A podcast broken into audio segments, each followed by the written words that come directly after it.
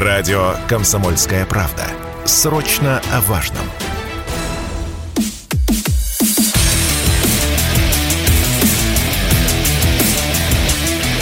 Программа с непримиримой позицией. Утренний Мардан. Всем здравствуйте! В эфире радио «Комсомольская правда». Я Сергей Мордан. Трагическая новость прямо сегодня упала на ленты. Я не знаю, как как это даже вымолвить. Господи помилуй, Гозман уехал из России. И что же теперь будет? Что, все? Война? Не знаю, не знаю. Надо как-то вот с этим свыкнуться, пережить, что ли. Черт его знает. Я не понимаю, правда. Что хотите, то и делайте со мной. Так, ну ладно, это все шутки. Давайте начнем про серьезные темы. У нас одна серьезная тема – это мобилизация. Все вокруг мобилизации. А вот тут многие на меня ругались, и я вас хорошо понимаю, я не в обиде. Вот что Мардан, э, гадина и тварь, э, написал о том, что и амуниция нужна тоже своя, и вообще где это все взять. Ну а что вы меня спрашиваете? Я, я ж э, как чукче, что увидел, про то и пою. А, но я прислушался к конструктивной критике. Думаю, может, я не прав. Почитал, полазил по социальным сетям, по интернету. В Ютубе нашел отличный канал его ведет, но очень коротко. А, военные запасы, капитан.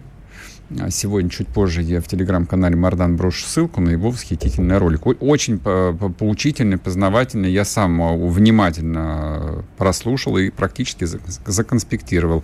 Он рассказывает о том, что нужно брать, вообще как себя вести и так далее и тому подобное. А сегодня коммерсант опубликовал большую статью. Ну как большую? Так, они понахватали, провели быстрый мониторинг, обзвонили компании, которые торгуют всевозможной амуницией, милитари, военные, охотники, охотничьи и так далее. А, ну, в общем так, народ подсмел запасы всего того, вот, собственно, что я в своем этом списке и упоминал. И это же касается, да, и пресловутых аптечек. Ну да ладно, обо всем по порядку. Значит, а давайте с главного озвучим. Вот это принципиально важно. Многие люди в растерянности, многие люди э, действительно не понимают, куда бежать, что делать. И некоторые даже совершают совершенно там необдуманные, бессмысленные, идиотские поступки.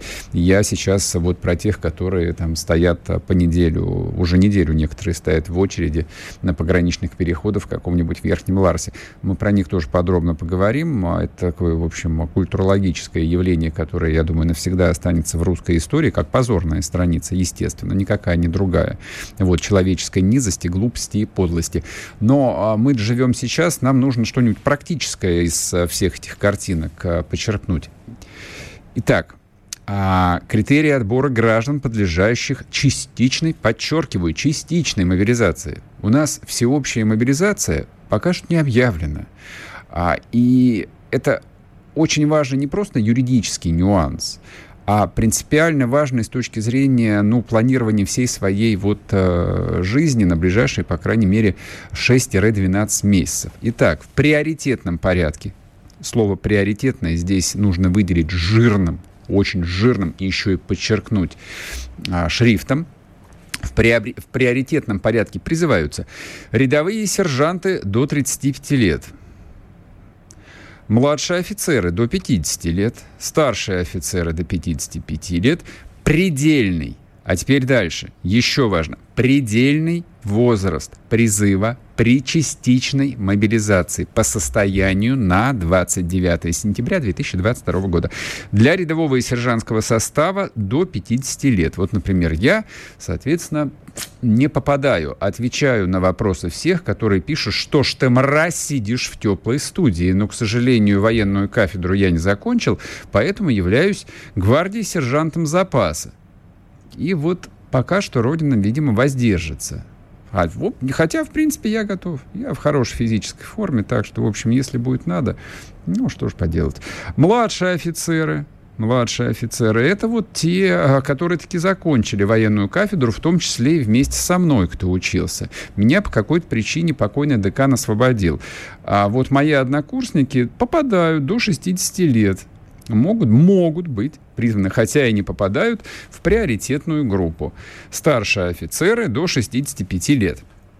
А можете это обсуждать, можете не обсуждать, насколько это правильно, неправильно. Ну, вот э, в армии все просто. Как говорил герой э, великого фильма ДМБ, в человеке все должно быть прекрасно. И погоны, и кокарда, и военный билет. Вот поэтому исходим из этого. Призыву подлежат только люди, годные по состоянию здоровья для прохождения службы по мобилизации. Годными считаются люди с категориями годен А, годен с незначительными ограничениями Б, и ограниченно годен. В тоже годен. То есть плоскостопие а, совершенно не является проблемой для призыва на военную службу в рамках частичной мобилизации. Хотя, допустим, это было до недавнего времени э, достаточным основанием, чтобы не быть призванным а, для срочной службы в вооруженных силах России. Для меня это было удивительно, но это факт. Это факт.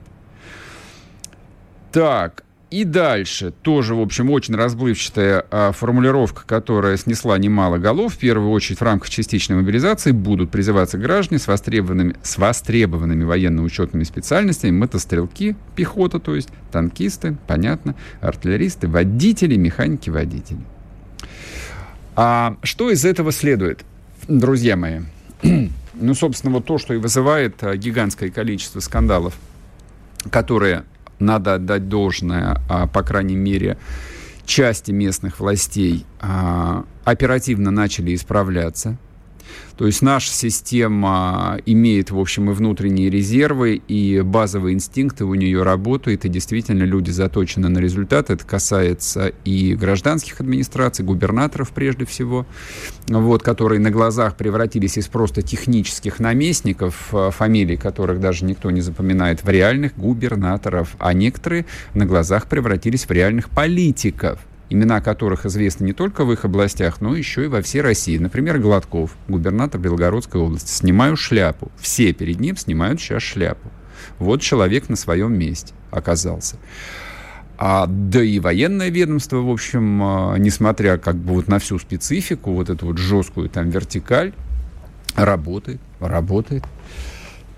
Но, тем не менее, то есть любой военком на месте, вот он смотрит на эти списки, а, в которых написано, что в первую очередь да, но вообще можно призвать практически всех.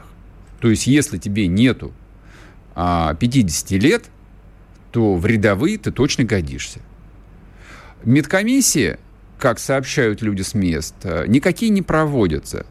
Это неправильно, это категорически неправильно по одной простой причине а, ну, к 45, к 49 годам, предельный возраст, человек, а, ну, в силу объективных причин приобретает гигантское количество хронических заболеваний. Гигантское количество. Поэтому один из самых популярных запросов в поисковых системах «Как спрыгнуть с БТРа, если болят колени?» Это смеялся мой э, хороший друг, вот, э, для которого это вполне себе реальная проблема. Избыточный вес и больные колени. Ну, на что я ему сказал, Володь, э, есть время сбросить килограмм 15-20 пока. Вот, хотя, боление, э, хотя колени болеть, конечно же, при этом не перестанут. Но это тоже, это так, это все шуточки. А теперь про серьезное. Тема, которую э, мы вынесли на картинку в заголовок трансляции в Ютубе. Ютуб канал Мардан 2.0, кстати. Подпишитесь, если не подписались. Если подписались, нажмите кнопку «Нравится». А это совершенно непонятная ситуация с а, мобилизацией врачей.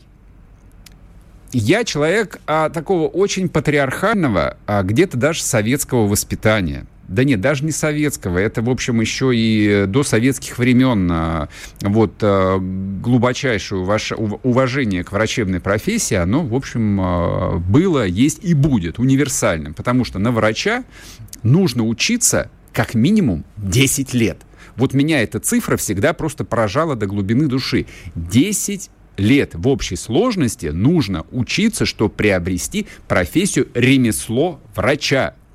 Плюс врач учится всю свою жизнь. Это именно ремесло, это навык, это умение работать руками, это умение видеть то, что, в общем, ну, там молодой человек не может увидеть, а 40-летний может увидеть.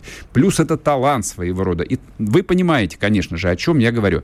Поэтому а, вот относиться к этому человеческому ресурсу, ценность которого мы все осознали вот во всей своей остроте, а, в 2020 году и в 2021 пандемийном году, я понимаю, уже забылось, уже не так страшно. А вы покопайтесь в своей памяти, как вам было страшно в 2019 и 2020 году. В 2020, точнее, в 2019 еще только начиналось. А вот в 2020 всем было страшно заболеть. А многие болели, и болели тяжело, а многие умерли.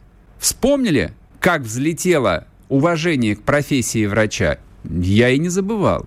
И вот этих врачей сейчас, ну, поскольку а, военные кафедры а, в вузах были ликвидированы, вот они сейчас попадают под мобилизацию, а, ну, как любой охранник, который стоит у входа в торговый центр. Вы не поверите.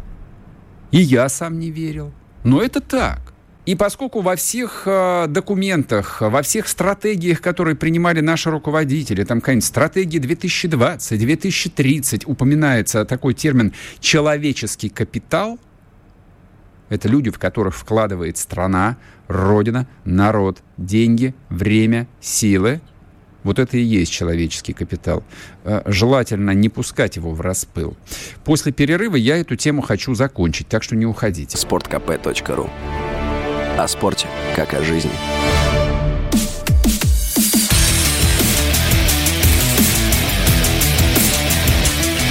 Программа с непримиримой позицией.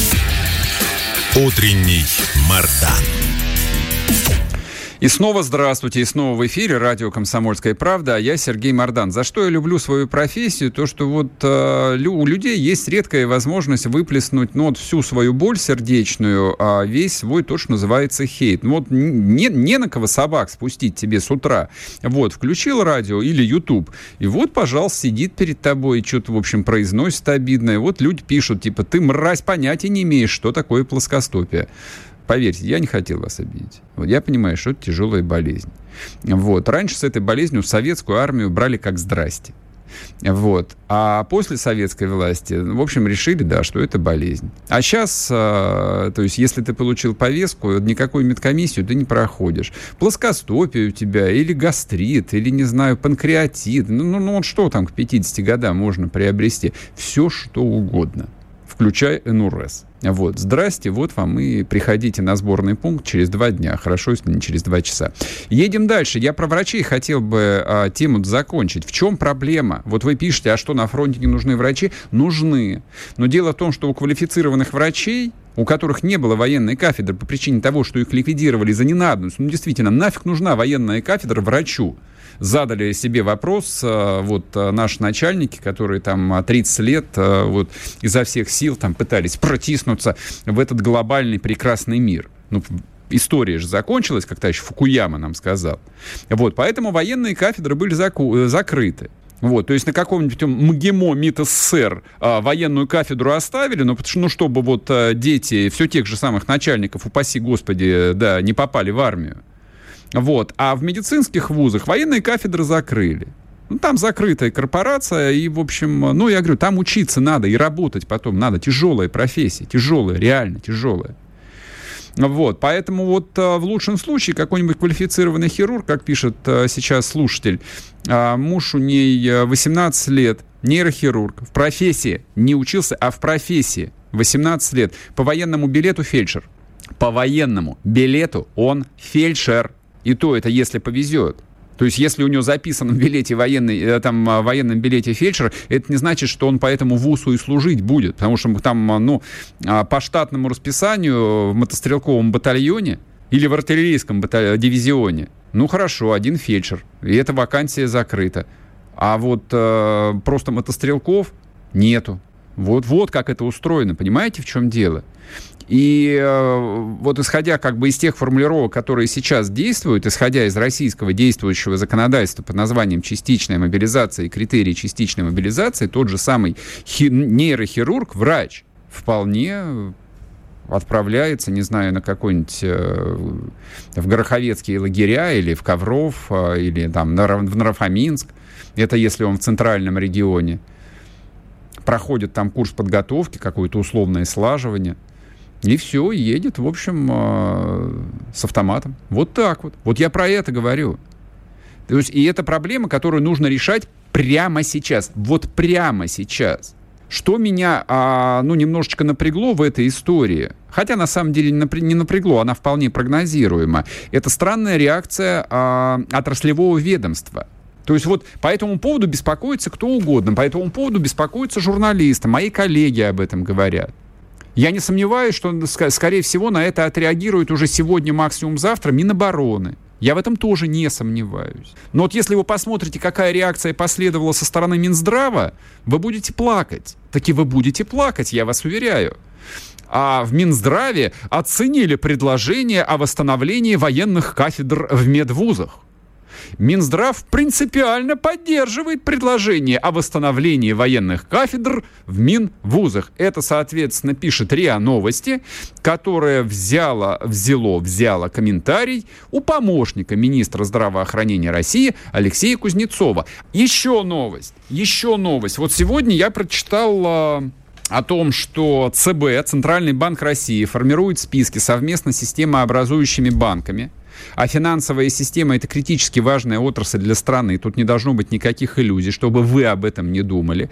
Они составляют списки по каждому банку, а, людей, которые получат бронь, освобождение от мобилизации. Просто для того, чтобы банк не грохнулся, там есть некий список специальностей, специалистов, которых точно из а, вот а, нужно вывести. Понятно, что туда попадут и всяческие там и блатные, и большие руководители, вот эти так называемые жирные банкиры. Ну ладно, с этим мы можем смириться, не проблема. 30 лет терпели и еще потерпим. Вот, но туда точно попадут специалисты. И вот я читаю эту новость, и я понимаю, Центральный банк при всех претензиях, при всех вопросах, ответственная структура, которая понимает, что это должно работать. И в банках обязательно должны быть люди, от которых зависит работоспособность финансово-кредитной организации.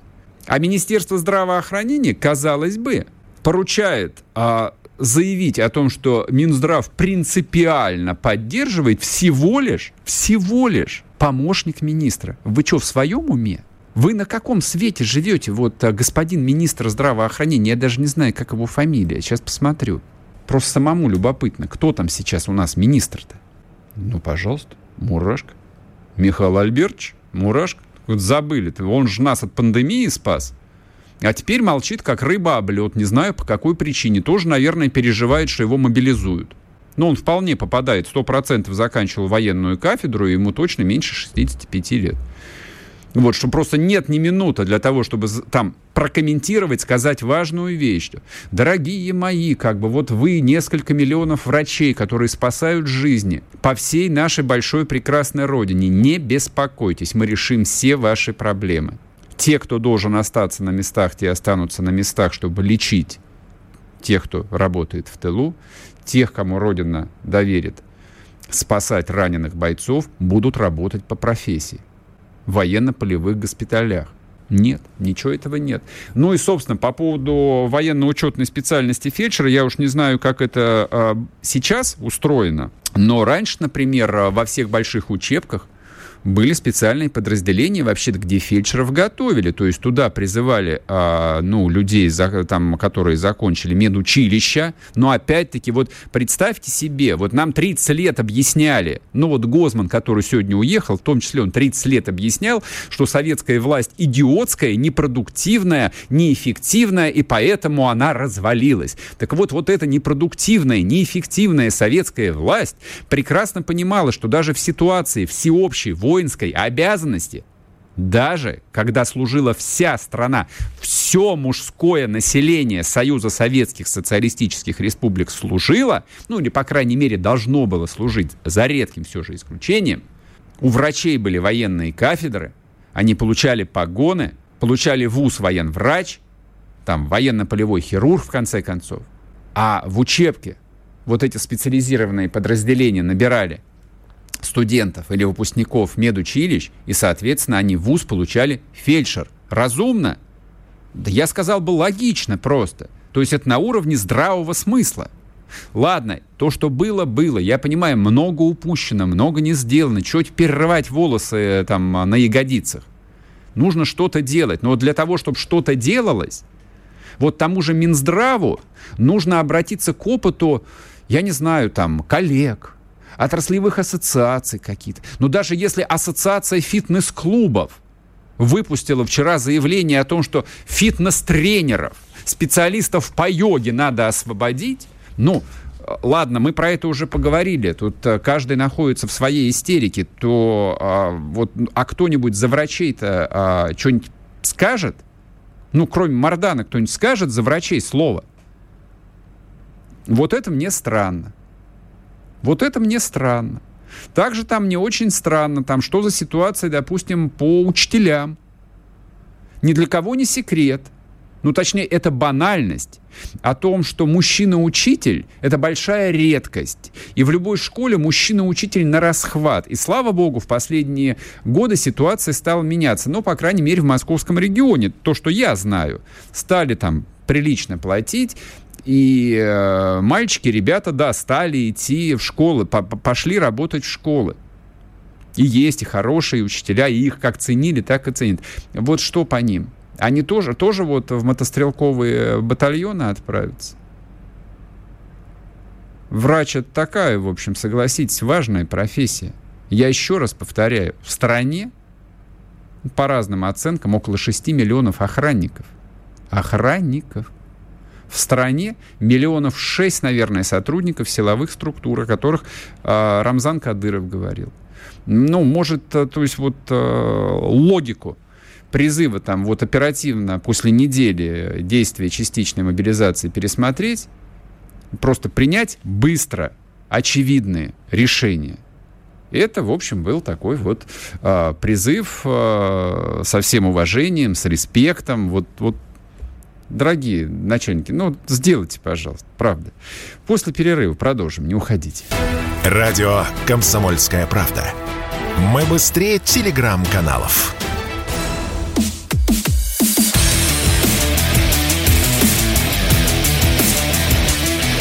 Программа с непримиримой позицией. Утренний Мардан. И снова здравствуйте, и снова в эфире радио «Комсомольская правда». Я Сергей Мордан. А, значит, происходящее на погранпереходах вчера даже привлекло внимание а, Володина, спикера Государственной Думы. Он высказался. Ну, на мой взгляд, там многие вещи были такие чисто политические для того, чтобы это прозвучало а, в медийном пространстве. Но, тем не менее, вопрос-то остается – Вопрос-то остается. Вот э, некоторое количество там, либеральных э, медиа, написали пространные репортажи о гуманитарной катастрофе на переходе Верхний Ларс. А, ну, а, заблокированную в России «Медузу» я просто прочитать, честно вам скажу, не успел. Нужно было включать VPN, он долго грузится. VPN у меня бесплатный. Вот, ну, было, было ли, лениво. Вот, хотя по выдержкам, которые публиковали коллеги в телеграм-каналах, и так понятно, что там а, ад Холокост. Вот, и, в общем, все это в перемешку с какой-то карикатурой. Там, значит, вот эти вот вот э, люди с когда-то аккуратно подстриженными в барбершопах бородами рассказывают о том, что я бросил жену с ребенком э, и на велосипеде поехал в сторону границы, чтобы побыстрее ее пересечь, пока не закрыли, ну и так. Ну, какие-то ужасы.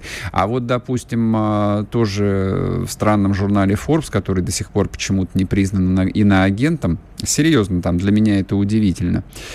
А, там а, я прочитал там большую очень заметку, репортаж тоже с опросом массы людей. Вот люди рассказывают какие-то ужасы, ужасы, ужасы, ужасы.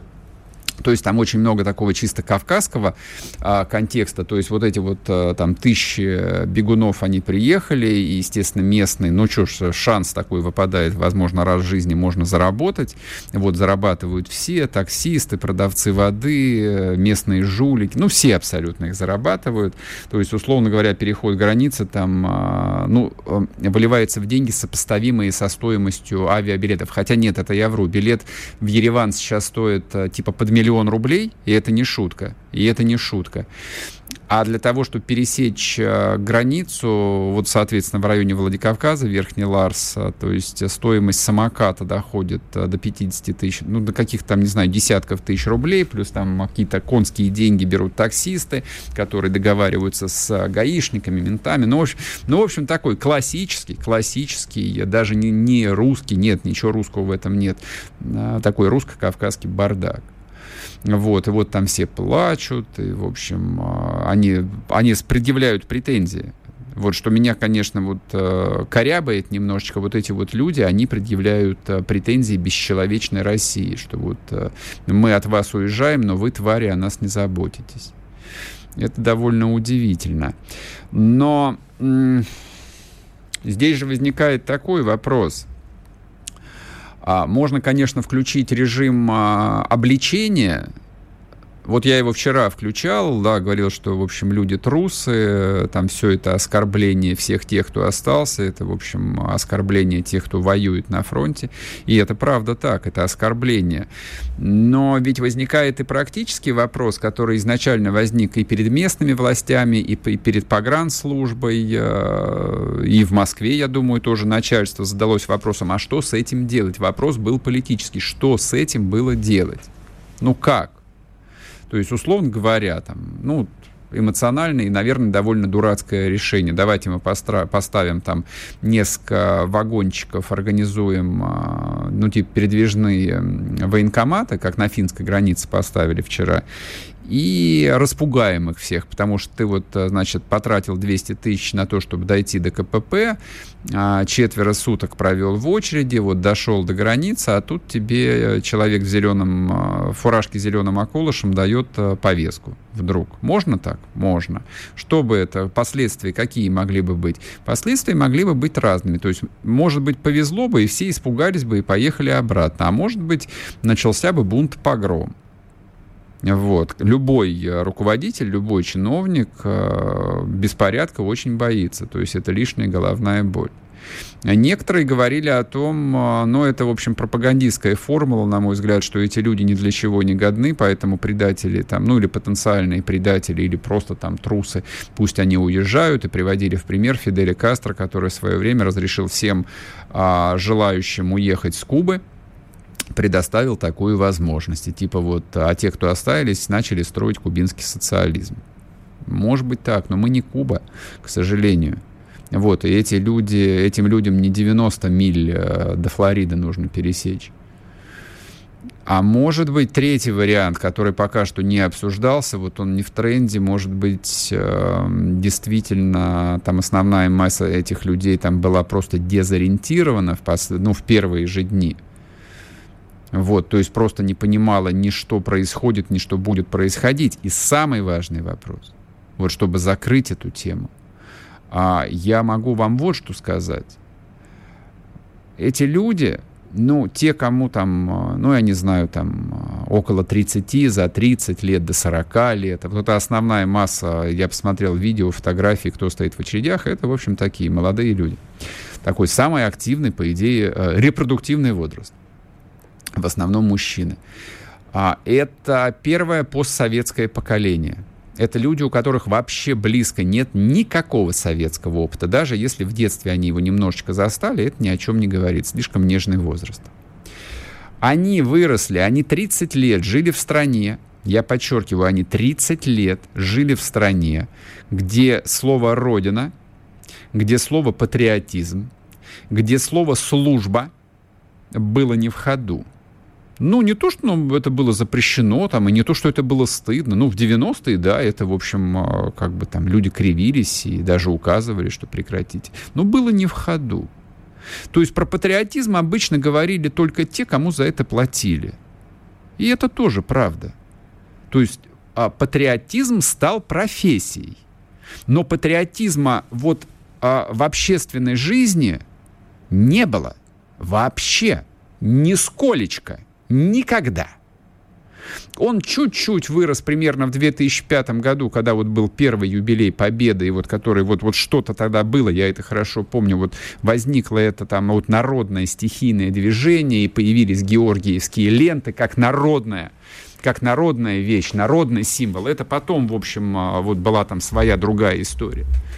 А потом нет. А потом все это опять выродилось э, в занятие под названием «Давайте мы получим бюджет под э, патриотическое мероприятие. Проведем какой-нибудь митинг в Лужниках». Вот так вот. Поэтому вот сейчас предъявлять этим э, молодым мужчинам мужчинам, молодым мужчинам, 35 лет это взрослый мужчина, конечно же. Вот, что для них идея, что вот надо поставить крест на всем, что у них в голове и там в сердце есть, ну вот, а, а что вы им хотите предъявить? Ну, ну объективно – вот если он а, родился, закончил школу, закончил, а, ну, в массе своей, скорее всего, я думаю, что это вот такой типаж, он закончил провинциальный вуз какой-то, вот, а, он вырос с полным пониманием, что нужно колотиться, пробиваться в жизни, нужно делать карьеру, зарабатывать. Для этого нужно там ехать либо в Москву, либо в большой город, там в Питер какой-нибудь или в Краснодар. И вот он брос, там бросил свой этот, не знаю, там вот там Кинешму какую-нибудь условную, или Тольятти, или Мурманск, и поехал в этот Питер, Москву, и, значит, здесь начинал работать. Это люди в массе своей э, упорные, это люди в массе своей не те, кто вот такой там типа расслабленный планктон. Нет. Ну просто они в другой парадигме жили. И дальше они делали карьеру, они планировали, они были частью открытого мира, и вот когда-то, да, ты выплатишь ипотеку и сможешь там путешествовать, ездить за границу пять раз в год, вот, а потом в старости у тебя будет маленький домик в Испании и это было нормально, это же было норма, это была мечта. У нас идеологии, как говорят, не было. Да была у нас идеология. Вот то, что я вам сейчас рассказываю, это и была идеология что каждый при известном упорстве может, э, ну, если не стать богатым, то, в общем, успешным э, человеком и заработать на свой домик в какой-нибудь, хорошо, не Испании, в какой-нибудь Болгарии, в конце концов. И вот сейчас им говорят, не-не, какая Болгария, чувак? Какая карьера? Вот тебе сейчас э, дадут повестку, вот, и вперед, защищать Родину. Говорит, какая Родина? Что? Родина? Это кто? Я уж не говоря о том, что про родину с ним говорили исключительно навальнисты. Ну или, скажем так, вот э, либеральное движение. Я повторяю, то, что государство зафиксировало в Конституции и повторяло раз за разом, что у нас нет идеологии, у нас нет идеологии, у нас нет идеологии, у нас не может быть идеологии, это совершенно не отменяло того факта, что наши враги про идеологию хорошо понимали, знали, что она существует, и знали, как с помощью идеологии можно разрушить любую систему. Что с этим делать-то? Я вам скажу, для начала это нужно осознать. Для начала нужно признать ошибки – и после этого, признав, признав ошибки, нужно начинать двигаться вперед. От нулевой точки. Мы сейчас находимся в нулевой точке. И то, что будет происходить дальше, будем учиться э, фактически да, с нуля. Некоторые вроде бы как помнят, но на самом деле нет, не помнят. Вот. Поэтому не надо особо тут хлопать крылами и говорить, что это все готовые предатели. Продолжим после перерыва. Радио «Комсомольская правда». Срочно о важном.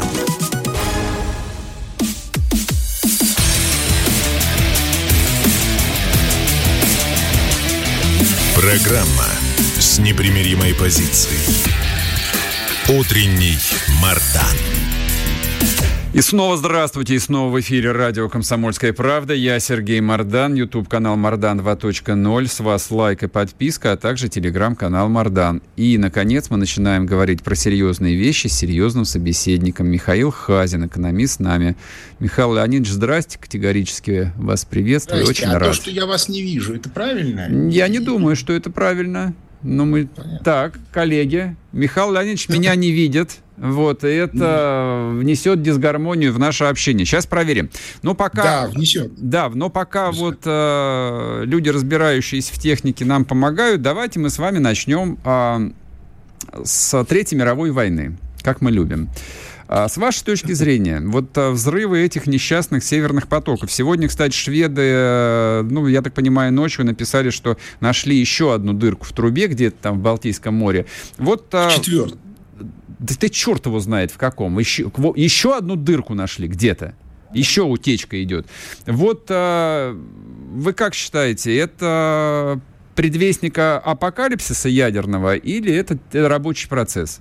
И дальше Нет, ну мы начнем рвать, рвать друг другу, значит, трубы, кабеля и все остальное. А вы знаете, я исхожу из некоторой экономической логики. Если вы посмотрите на историю начала всех войн, то вы увидите, они все начинаются на экономическом подъеме. Когда начинается схватка за ресурс. Угу.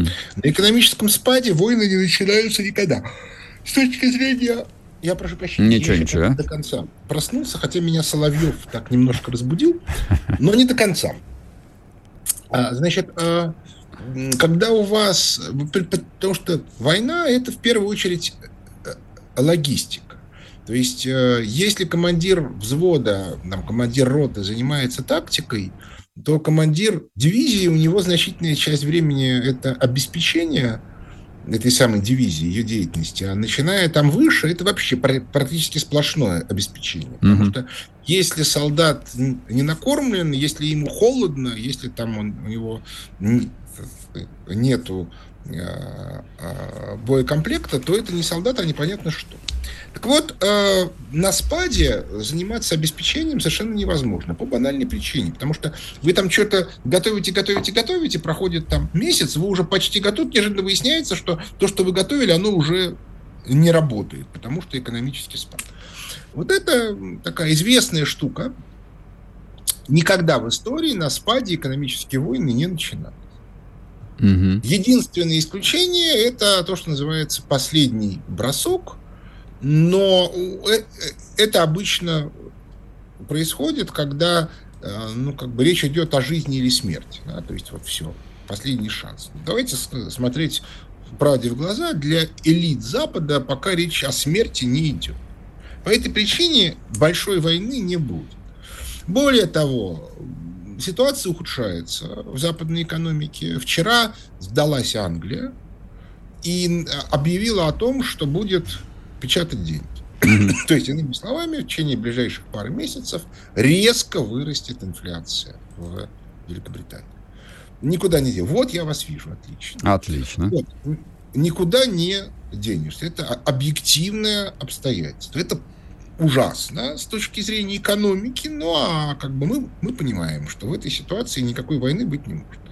По этой причине вопрос идет, ну, я тут, значит, вот разговаривал пару дней тому назад с Яковом Кедми, который произнес фразу, ну, он ее уже произносил, но она мне понравилась, поэтому я ее повторю тоже, что э, капитализм перешел к своей завершающей стадии каннибализм.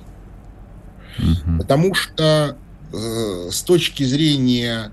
Понимаете, Россия, да, конечно, Россия завела уголовное дело, будет расследование, будет там чего-то доказано, но для России взрыв этих газопроводов с, с учетом того, что они не работали, это вещь не критическая.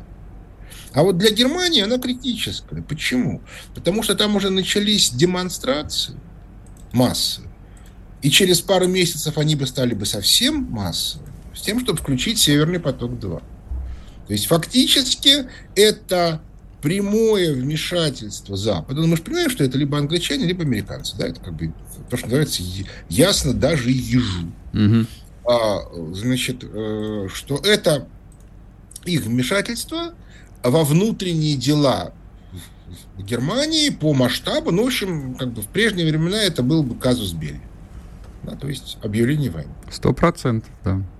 Вот. Я понимаю, что нынешняя немецкая элита политическая, она не способна ответить на такую штуку, но я также прекрасно понимаю, что это ведет к разрушению э, стабильности политической в Германии.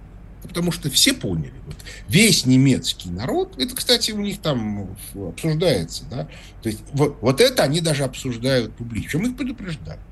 Но они не слушали. Ну, частично они не могли слушать, потому что все российские каналы там закрыты. Так вот, а, что это американцы? И по этой причине уже понятно. Проамериканские политические элиты в Германии должны быть снесены, если они вообще хотят думать о будущем. Если они не хотят думать о будущем, ну, тогда это их проблема, а нас это вообще не касается. Вот.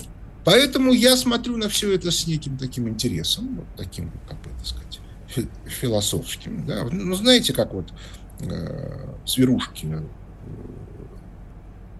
в зоопарке. Вот они там, или там детская, была раньше в зоопарке детская площадка, где детеныши разные угу. игрались. Вот, значит, вот, вот они играются. То есть для них это действительно очень страшно, очень опасно туда-сюда. С нашей точки зрения, ну, справимся. Вот Михаил Леонидович, я вас как экономиста а, вот а, все же хочу спросить, а, ну вот если брать тот же Северный поток-1, да и Северный поток-2, вообще там половина это наша доля, это наш актив. Вот, это наши деньги вот они утопили. Ну, это, это, да, да, это, это, это первое, как бы, ну, по сравнению там с замороженными ЗВРами, господи, там 10 миллиардов за трубу, черт бы с ней. Но я заплатят, заплатят. А, я тут а, ну, а, ну, страховки есть, да. Но тут ведь второй вопрос. А, нам же, ну, пос последние там 20 лет точно объясняли, ну, сначала там про энергетическую сверхдержаву, ну, а потом люди, которые, которые умели а, читать а, там бюджет, доходную часть, по крайней мере, ее структуры, и так понимали, что доходы от экспорта там, газа и нефти, в общем, критически важная статья. А вот как это повлияет, скажем так, на неизбежную, как мне представляется, реструктуризацию и вообще изменение всей российской экономики. Вот это отклю... отключение нас фактически от трубы, потому что трубы больше нет. Ну да, еще есть украинская труба, но я думаю, что она... Думаю, что это вопрос э, недель. Да. Как, как да, мне да, представляется. Да. Вот, ну на самом деле, давайте смотреть правде в, в глаза.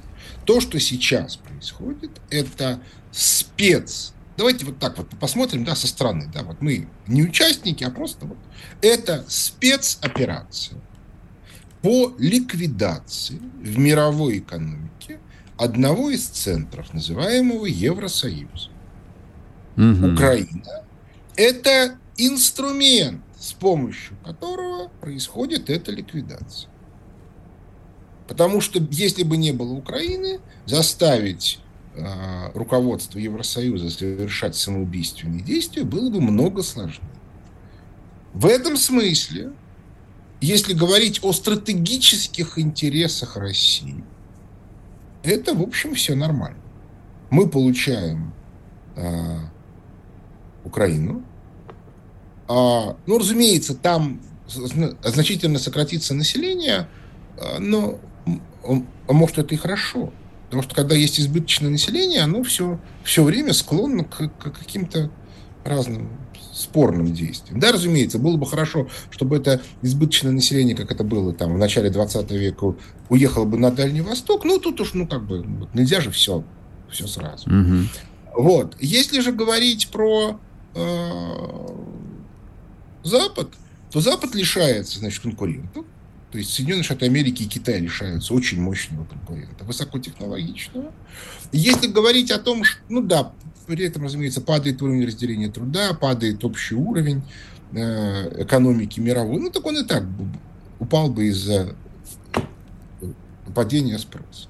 Ну, а что там будет в Европе, где проживает там 400 миллионов человек? Да, ну, там, а, а может и больше. Я, я сейчас как не помню, сколько там последние цифры. Да хрен бы с ним. Ну, вот как бы с точки зрения англосаксов это вообще несерьезно, да, это вообще не люди. Угу. А с точки зрения нас, они, конечно, люди, но поскольку они столько лет нам демонстрировали, как они нас ненавидят, но я считаю, что они за это должны заплатить. А те, кто скажет, нет, ребята, мы к вам относимся хорошо, мы вам будем, мы их будем поддерживать индивидуально. То есть мы их запишем в русские. Ну, да. Хороший. А если они кстати. Да. А, а если хочешь, я, кстати, если хочешь быть украинцем, тогда в Карпаты и живи там.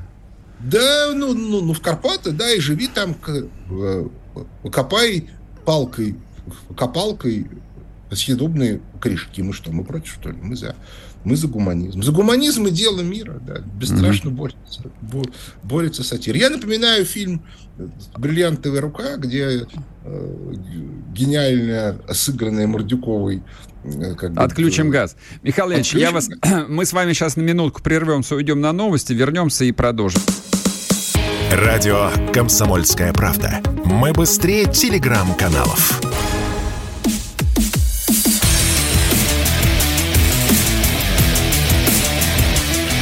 Программа с непримиримой позицией. Утренний Мардан.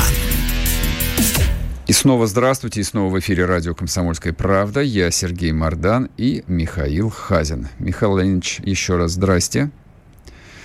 Утром. На полсловия я вас прервал. Вы хотели процитировать Мордюкову с ее великим «Не будут брать, отключим газ». Не будем газ отключить. Так что так от, отключили был... газ, все, отключили. Мы предупреждали теперь? еще в конце 60-х. Они не слушают. Слушайте, вот они пусть хоть сдохнут. Вот я скажу грубо, как водится, вообще не жалко, не интересно. Жалко только э, самих себя. мы как вот без этих вот э, утонувших труб? Мы э, харчеваться где будем? Ну, я не очень понимаю. Мы же будем этот газ продавать в, в, в Юго-Восточную Азию. Одна Раз, труба у нас в Китае есть, но, насколько я понимаю, ее мощности маловато для того, чтобы скомпенсировать. Минуточку, минуточку, минуточку а мы что, в Европу сжиженный газ не продаем? Я не знаю, вы скажите. А вот, а вот продаем. Ага, а теперь не будем? Почему не будем? Будем. Более но, того. Но дорого. Но дорого, да. Более того, ну как бы это же сама Европа отказалась, да? То есть она отказалась от нашего дешевого трубного газа. Угу. Сначала она его сделала дорогим трубным газом, а теперь она хочет получать дорогой сжиженный газ. Ну, флаком в руки, что, мы против, что ли? Мы за. Все, на руках.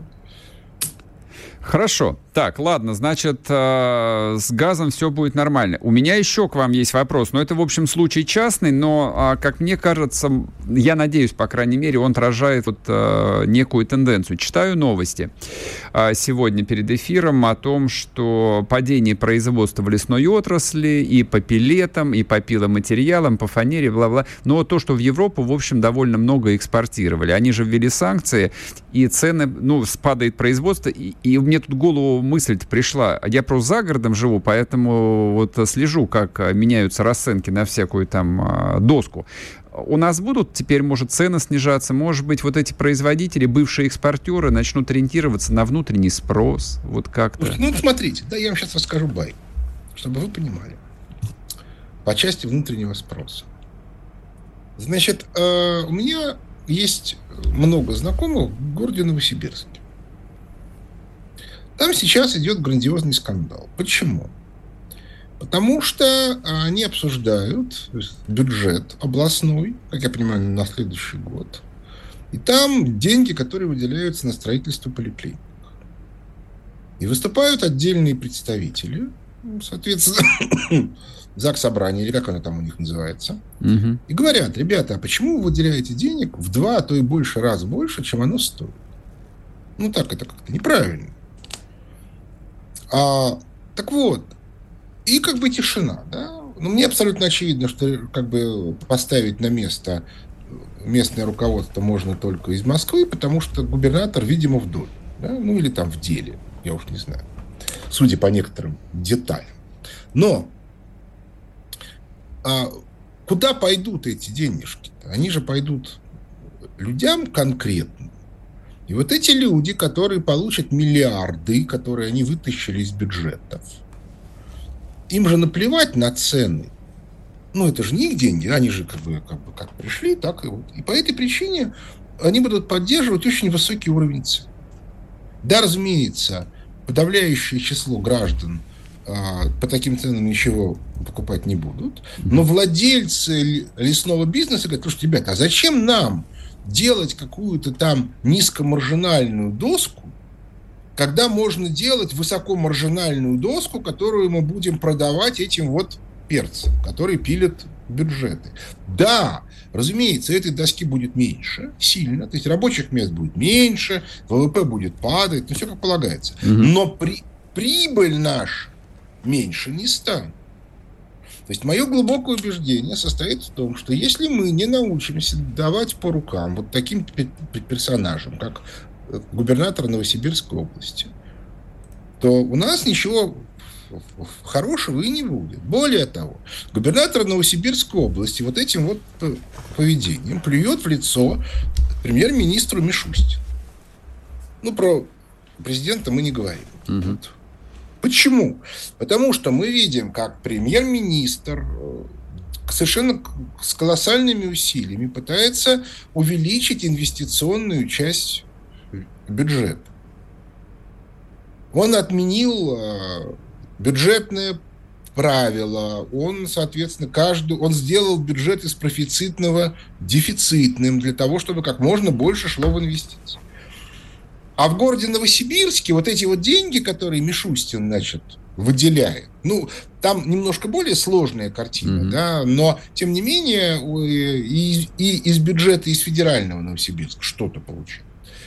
Они эти деньги позволяют разворовывать. Ну, давайте уж смотреть правде в глаза. Если выделяется на строительство денег в два с лишним раза больше, чем оно реально стоит, куда это пойдет? Все. Но это такая очень старая модель-то. Мы в ней жили, жили очень много лет. Я, и я понимаю. людям психологически тяжело из нее выйти. Тут вы должны как-то вот э, ну, быть надо, добре, добрее, что ли? Надо дать по ушам. Ну, потому что все, как бы страна ведет войну. Да, ну сколько можно, да? Я понимаю, что кому война, кому мать родна, но надо все-таки как это соблюдать. А, некоторые. Михаил Ильич, а, ну, коль а, вот а, мы вышли на тему войны и, соответственно, на то, что и экономические правила, в том числе в стране, должны максимально быстро меняться, с вашей точки зрения, а вот, ну, время от времени возникающая история с тем, что они обратятся ли к опыту там, сталинской индустриализации, а может быть Государственный комитет э, обороны вот как-то воссоздать. Может по-другому назвать, если там кого-то шокирует. Но вот так, такая вот система управления, в том числе и экономикой, она... Знаете, э, э, вот эта перспектива реальна, на ваш взгляд, или я фантазирую? Когда началась мобилизация, то я задумался на тему о том, не есть ли это попытка, собственно, э, сделать мобилизационную экономику не столько в военной сфере, сколько в экономической. Потому что это очень важная штука. У нас сегодня, вот как, как показал опыт вот этой вот двухлетней борьбы э, с, с бюджетом и как бы увеличением инвести, инвестиций в экономику, не получается ее вы, вывести в позитив. То есть спад продолжается. Да, по сравнению с тем, что в Соединенных Штатах Америки, Великобритании или Евросоюз, в странах Евросоюза у нас все сильно лучше, но тем не менее надо как-то вот этот вопрос решать. Я думал, что... Да, при этом решать это сложно. Почему? Потому что э, все законодательство написано либералами под невидимую руку рынка. Отметим, что невидимую руку рынка, но вот ви, ви, ви, видимо ее видел Адам Смит, ее точно видит Байден, который эту невидимую руку рынка пожимает постоянно. Mm-hmm. Но больше невидимую руку рынка не видел никто. Вот из ныне живущих. Да? Ну, Байден, может быть, он уже как бы, ну, как бы на пути туда, и по этой причине он ее и видит. Вот. А, значит, а, и по этой причине а, нам нужно переходить к другим методам управления. Но законы писали сторонники невидимой руки, Подзаконные акты писали сторонники невидимой руки, инструкции должностные писали сторонники невидимой руки. Все чиновники, которые моложе 60 лет, выучены сторонниками невидимой руки. Ну, потому что у нас другого образования сейчас нет. Высшей школы экономики, там, туда-сюда. Это люди, которые, они, даже если среди них имеются отдельные случайные патриоты, они ничего не могут сделать, потому что, ну как, ходить можно только туда, а вот сюда нельзя. Вот, вот ничего нельзя сделать. Поэтому нужно придумывать ну, как бы внесистемные методы управления экономикой. Для этого, собственно, мобилизационная ситуация и существует. То есть мы решаем те задачи, которые перед нами стоят быстро. Вообще, что такое мобилизационная модель управления? Это модель, при которой, как только появляется какая-то задача, немедленно создается институт. Вот нам нужны, нам нужны инвестиции в малый и средний бизнес, а, кредит под 2 3%. Мы создаем сеть институтов, которые выдают кредиты на проектной основе, то есть на, на потребление не направишь, угу. жесткий контроль за целевым использованием малому и среднему бизнесу под 2-3%. Если либералы в Центробанке считают, что это опасно для с точки зрения разгона инфляции, вот вас Центробанк, э, и боритесь, да, а мы будем выдавать кредит под 2-3%. Вот нам нужен такой-то объем, условно говоря, там выдать триллион кредитов под 2-3% на промышленное производство. Мы его выдаем, а вы боритесь с последствиями, если они будут. Угу. Почему я, я говорю если, а потому что я такую модель считал. Ну, просто вот макроэкономически. И в результате выясняется, что если объем эмиссии меньше, чем что-то, то когда вы такую систему запускаете в нашей стране, то вам нужно еще даже будет допечатать деньги, потому что увеличится сфера оборота рубля. А когда сфера оборота рубля увеличивается, то количество денег э, в системе тоже надо увеличивать. Михаил Ильич, прервемся еще на минутку на новости и продолжим. Михаил Хазин с нами. Если тебя спросят, что слушаешь, ответь уверенно. Радио «Комсомольская правда». Ведь Радио КП – это самая топовая информация о потребительском рынке, инвестициях и экономических трендах.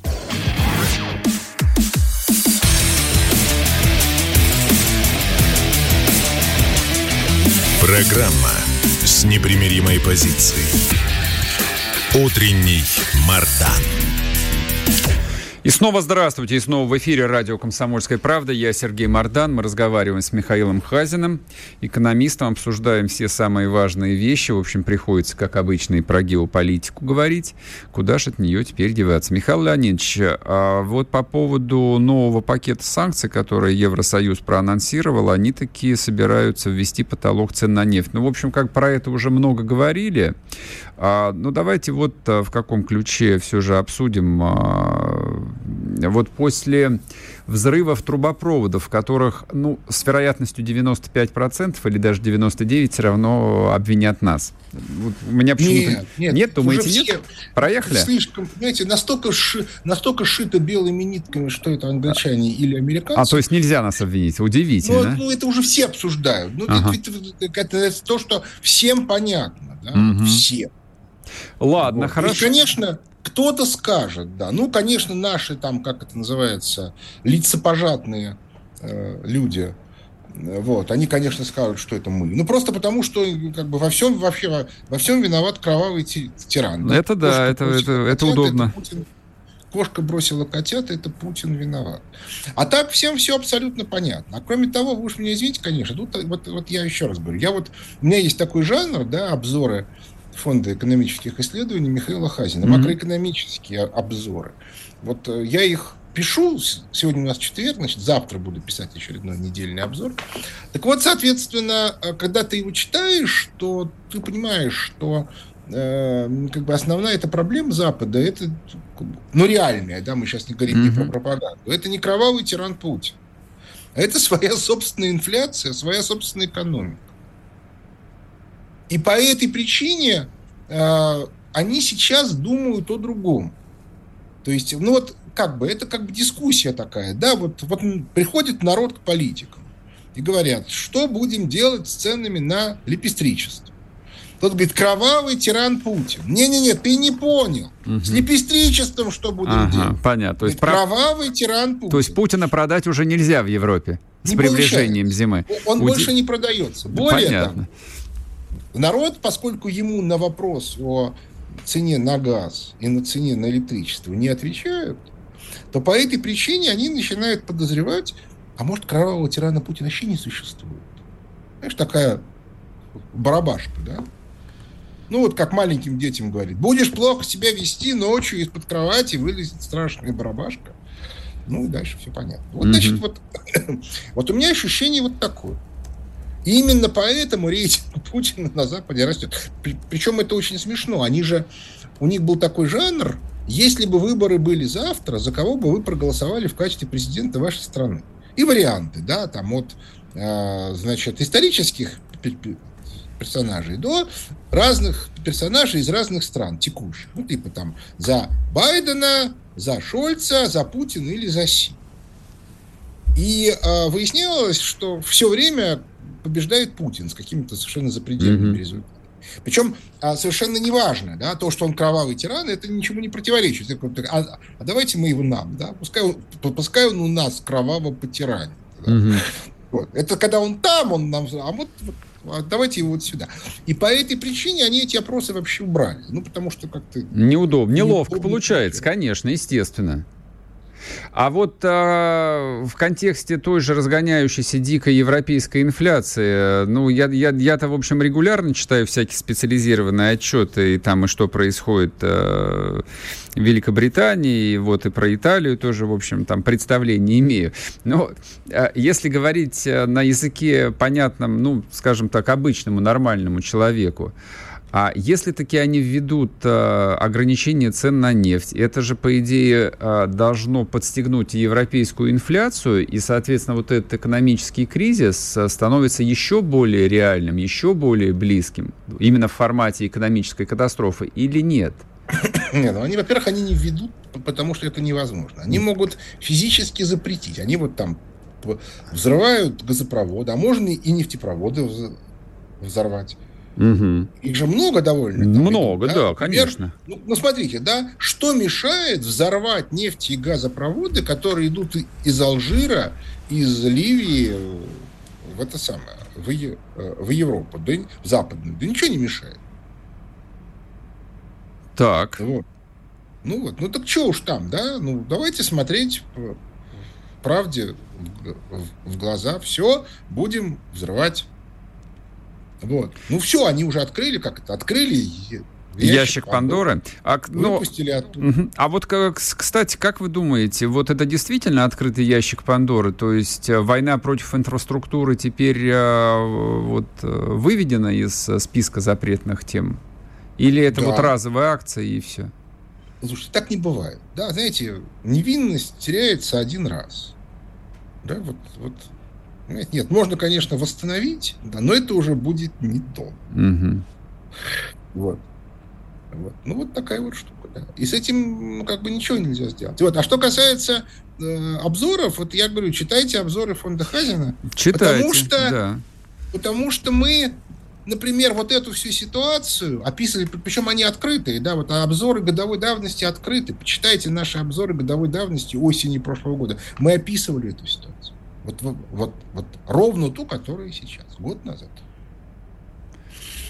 Понятно. Вот. И по этой причине вся эта картинка, конечно, будет очень печальная. И это, безусловно, паника. Нет, разумеется, люди в состоянии паники способны совершать некоторые очень жесткие деяния. Очень жесткие.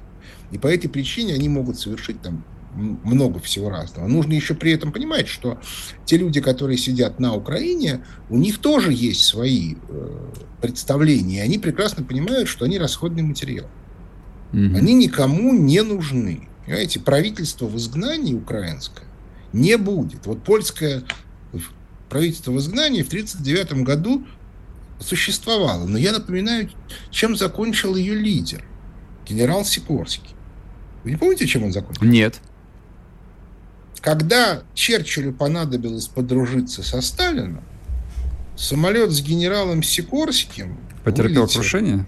Вылетел, да, из, из Гибралтара с британской военно-морской базы и упал в море. Так получилось. Понимаете, поэтому они все вот, ну нет, там есть, конечно, идиоты, да, или как бы люди, которые сидят на кокаине, угу. но те люди, которые разумны, они прекрасно понимают, они не нужны, поэтому они будут как бы отрабатывать, ну в расчете, что может быть пожалеют. Но и потом они прекрасно все понимают, что если они окажутся там, то им всем будут задавать один и тот же вопрос. Ребята, давайте поговорим о наших кредитах об их судьбе, куда они пошли, что было закуплено, как было потрачено. И тут возникнет целая куча разных вопросов, очень интересных. А нужно еще учесть, что у нас в ноябре выборы в Соединенных Штатах Америки, что тоже, в общем, сильно повлияет на общую ситуацию. То есть, в общем, мир подходит этой осенью к ситуации очень большого слома.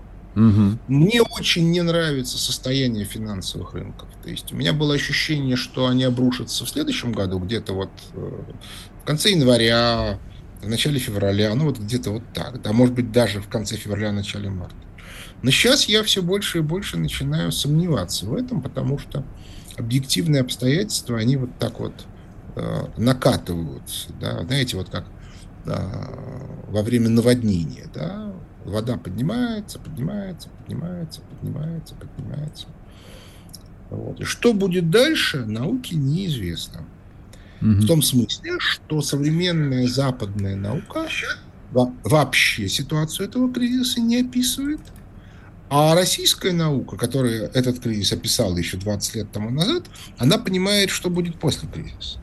Но сам процесс кризиса, он, ну, он вообще никогда не описывается. Это а, точка э, бифрукации, в которой очень сложно что-либо предсказывать. И поэтому, естественно, в политической среде начинается паника. И вот мы эту панику наблюдаем.